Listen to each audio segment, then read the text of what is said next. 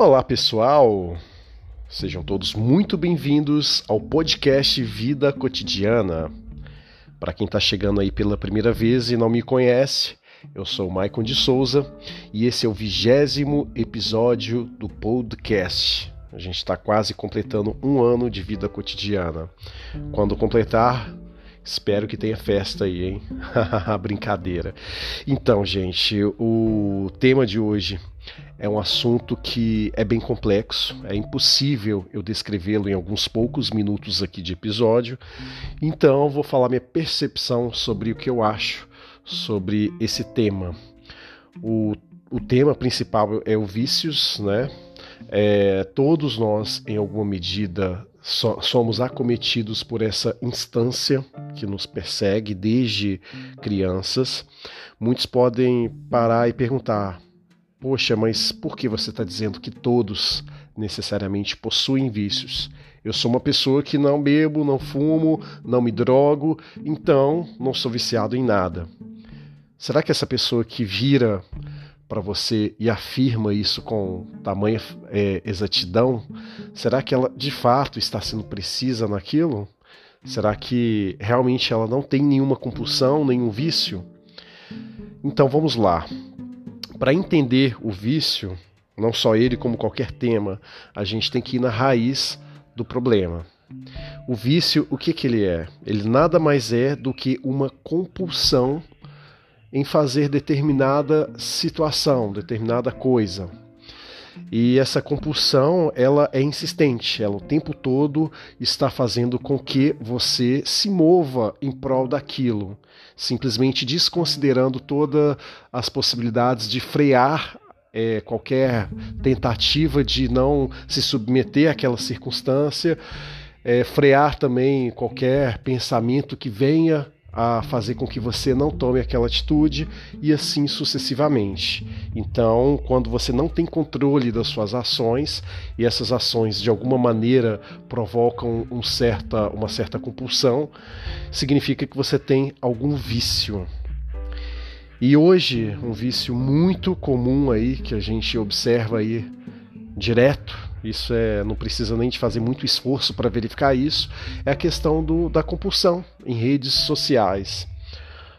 Hoje, pessoas passam horas e horas em frente a um smartphone, simplesmente observando vida alheia, navegando em páginas, querendo verificar fofocas, assuntos que de repente nem têm afinidade, mas devido a essa compulsão, a pessoa ela sente a necessidade de o tempo todo estar procurando aquele tipo de conteúdo, seja ele é, específico ou não. E é aí que moram os vícios. A pessoa simplesmente não consegue enxergar alguma outra alternativa a não ser se render àquela vontade que não tem freio. E hoje a gente observa isso com muita frequência porque, em vista de antigamente, antigamente que eu digo é, centenas de anos atrás, hoje nós temos muitas facilidades em tudo. Hoje a qualidade de vida nossa enquanto ser humano, ela aumentou abundantemente. Eu costumo dizer que um adolescente hoje tem mais informações do que os maiores reis, imperadores da antiguidade.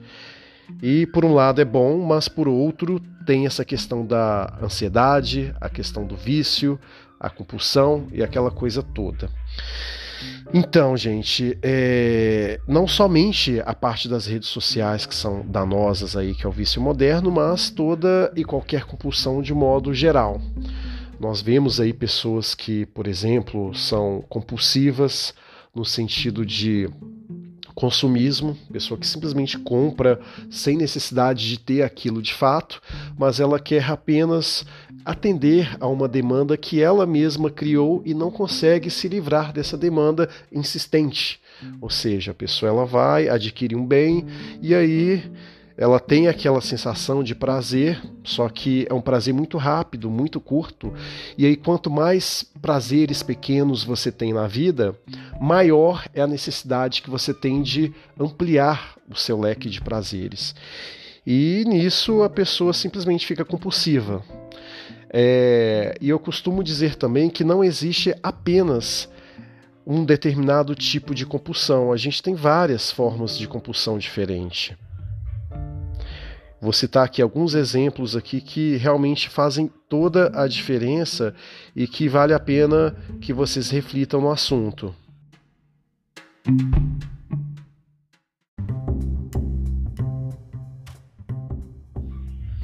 Há aqueles que são compulsivos, têm vício no que se refere a opiniões alheias, que é a chamada de dependência emocional aquele tipo de pessoa que o tempo todo é, se preocupa com o que o outro tem a dizer sobre si mesmo.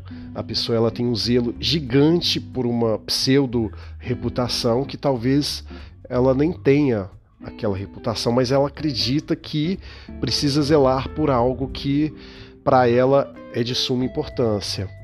E aí esse tipo de pessoa tem medo de agir porque ela pensa que se a ação que ela executar não estiver condizente com as ações que um determinado grupo tem, para ela isso não está de acordo, aquilo é ruim e ela não vai ser aceita naquele meio que ela almeja. E, e é que é algo muito complicado aí nesse sentido. Outra forma de dependência que eu costumo dizer também é a dependência afetiva, que é aquele tipo de pessoa que precisa ter outras pessoas ao seu redor, simplesmente é, lhe apoiando, é, te dando carinho. Só que essas pessoas que nutrem esse tipo de compulsão, elas simplesmente não fazem o básico. E o básico nada mais é do que você ter o amor próprio. Se você não consegue se amar, dar carinho a si mesmo, realmente é impossível que outra pessoa faça isso por você. Então, por isso que é importantíssimo cuidar desse quesito. Não adianta nada eu esperar que um outro me dê atenção, carinho, amor, afeto, sendo que nem mesmo eu faço isso por mim. Outra forma, que é a que eu já citei, de vício é a questão do consumismo, pessoas que compram só para manter as aparências, para ter um status e ser aceito. Outra forma também, não menos importante, a questão do vício no próprio ego. São aquelas pessoas que não suportam de modo algum ser contrariadas. Esse tipo de pessoa tem uma espécie de compulsão em se achar superior às demais pessoas. Quando ela percebe que um outro alguém se destaca um pouco mais do que ela, aquilo já começa a incomodá-la de uma maneira muito agressiva. Ela começa a ficar cabisbaixa por aquilo, começa a não aceitar aquela situação e é perigoso muitas das vezes ela até começar a entrar no processo depressivo. Aí vira na questão do contrário, é uma pessoa muito extremista em relação aos sentimentos. Ela, ao mesmo tempo que ela está com o ego lá nas alturas, isso pode virar de um dia para o outro, a partir do momento que ela se. porque ela já se convenceu de que ela é muito boa. E a partir do momento que alguém se convence que é muito bom em algo, que realmente é insubstituível, é indispensável, quando ela percebe que não está com essa bola toda, aí realmente parece que as coisas se invertem. Ela já começa a ter problemas de autoestima, começa a se achar é, inferior aos demais e assim por diante aí são coisas muito complicadas. Por isso que qualquer forma de compulsão é algo que tem que se ter uma atenção totalmente diferenciada. Aí vocês podem me perguntar, tá, Michael, você apenas expôs os problemas. Quando a gente fala só em problema e não pensa em solução, significa que a gente não falou nada. Eu concordo, concordo plenamente com essa situação. Então, é o que eu sempre digo, você tem que cavar até a raiz. E depois que você encontrar a raiz do problema, você tem que cavar um pouco mais para poder finalmente solucioná-lo. Então, é, você tem que entender o que, que ocasiona determinadas compulsões.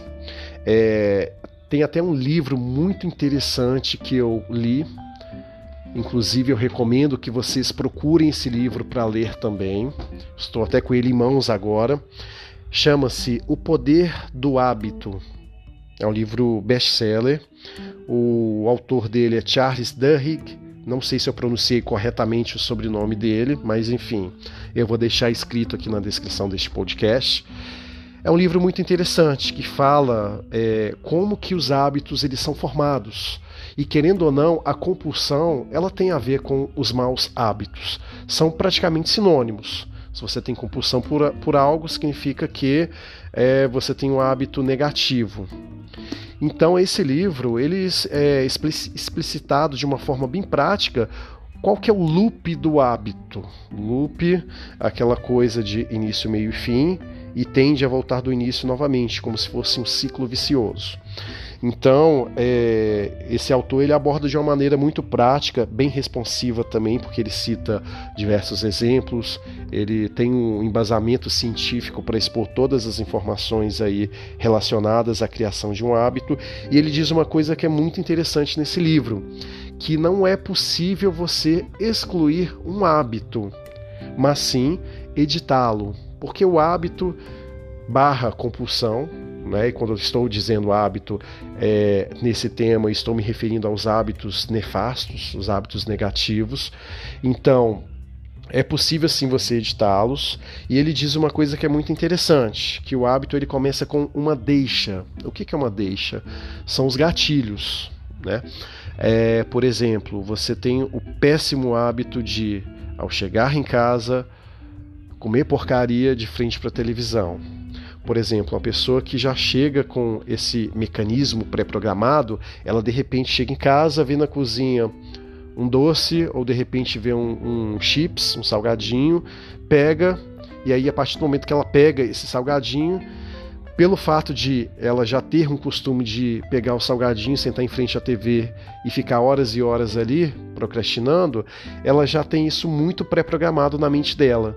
Isso tende a repetir a partir do momento que ela chega em casa e observa de repente uma bobeira em cima da mesa ou de repente o controle remoto da TV num local bem acessível, bem exposto e aquilo fica é, dando gatilhos a ela para que ela faça aquele hábito que é negativo, sendo que a pessoa ela poderia estar fazendo coisas produtivas. Eu estou dando um exemplo hipotético de uma pessoa que de repente tenha que estudar à noite, mas ela não estuda porque tem o péssimo hábito de chegar comendo porcaria, coisa que vai deixar ela é, de uma maneira insalubre, e também é, que ela vá perder tempo assistindo de repente algum programa que não tem nada a ver com os propósitos pessoais dela.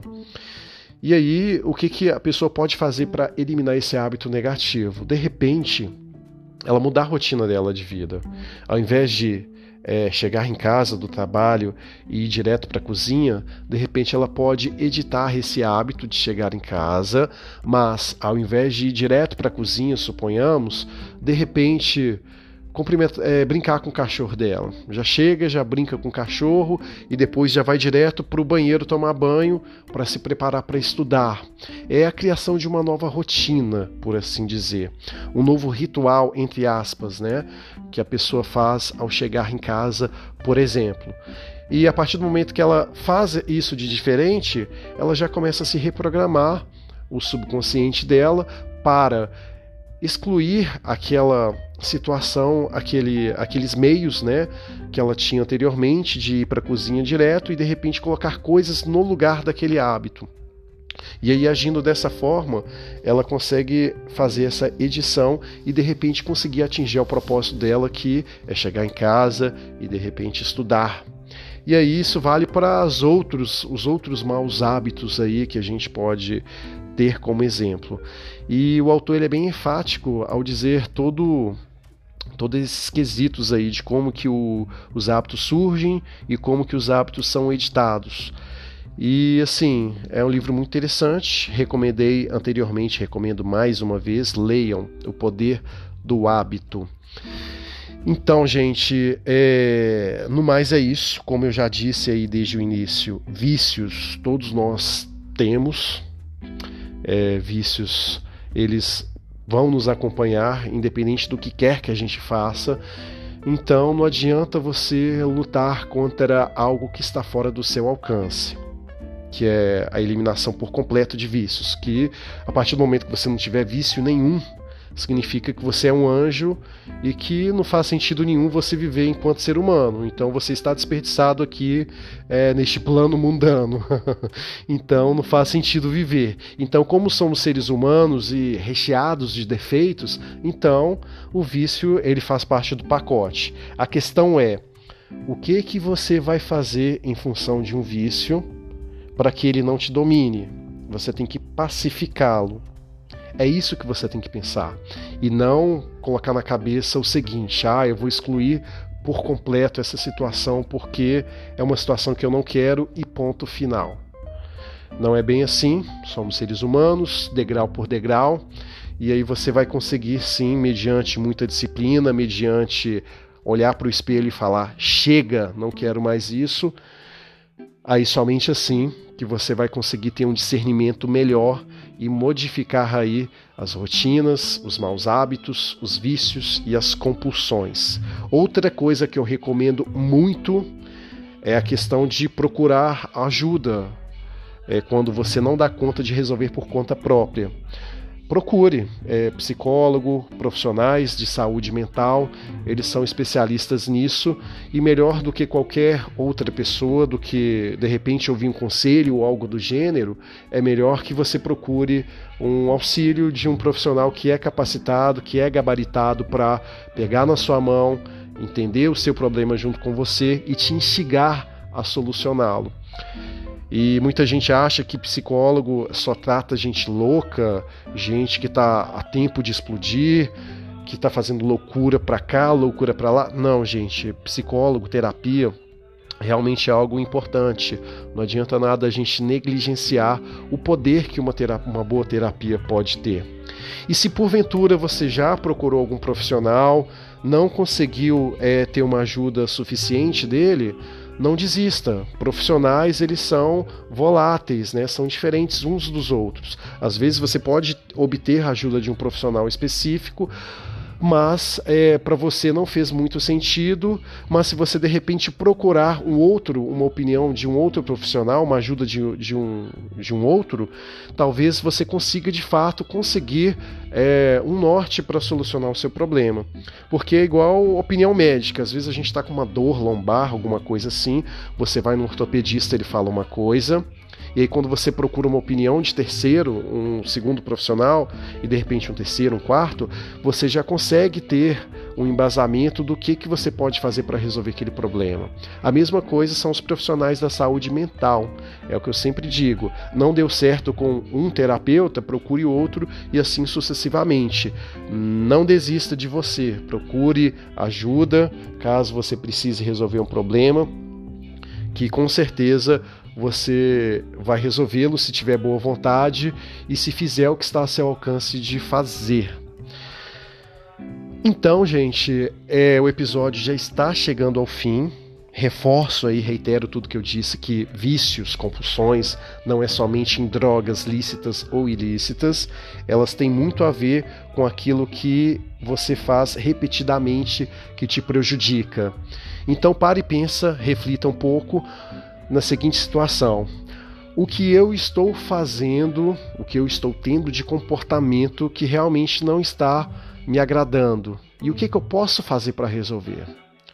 Reflita sobre essa situação, procure melhorar e com certeza é, as coisas vão dar certo, as coisas vão progredir aí na sua vida, nas várias esferas dela, ok? Então, gente, no mais é isso. Muito obrigado a todos por terem me ouvido aqui, por terem me aturado até o fim do episódio.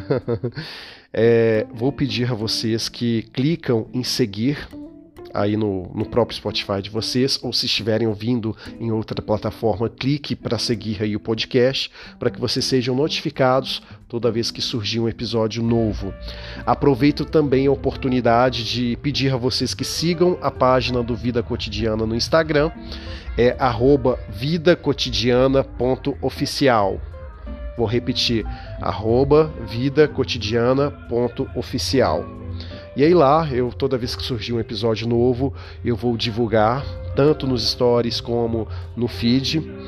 E vocês poderão também dar um feedback a respeito do, dos episódios, mandando uma mensagem para mim no direct. Prometo que respondo a todos, sem exceção.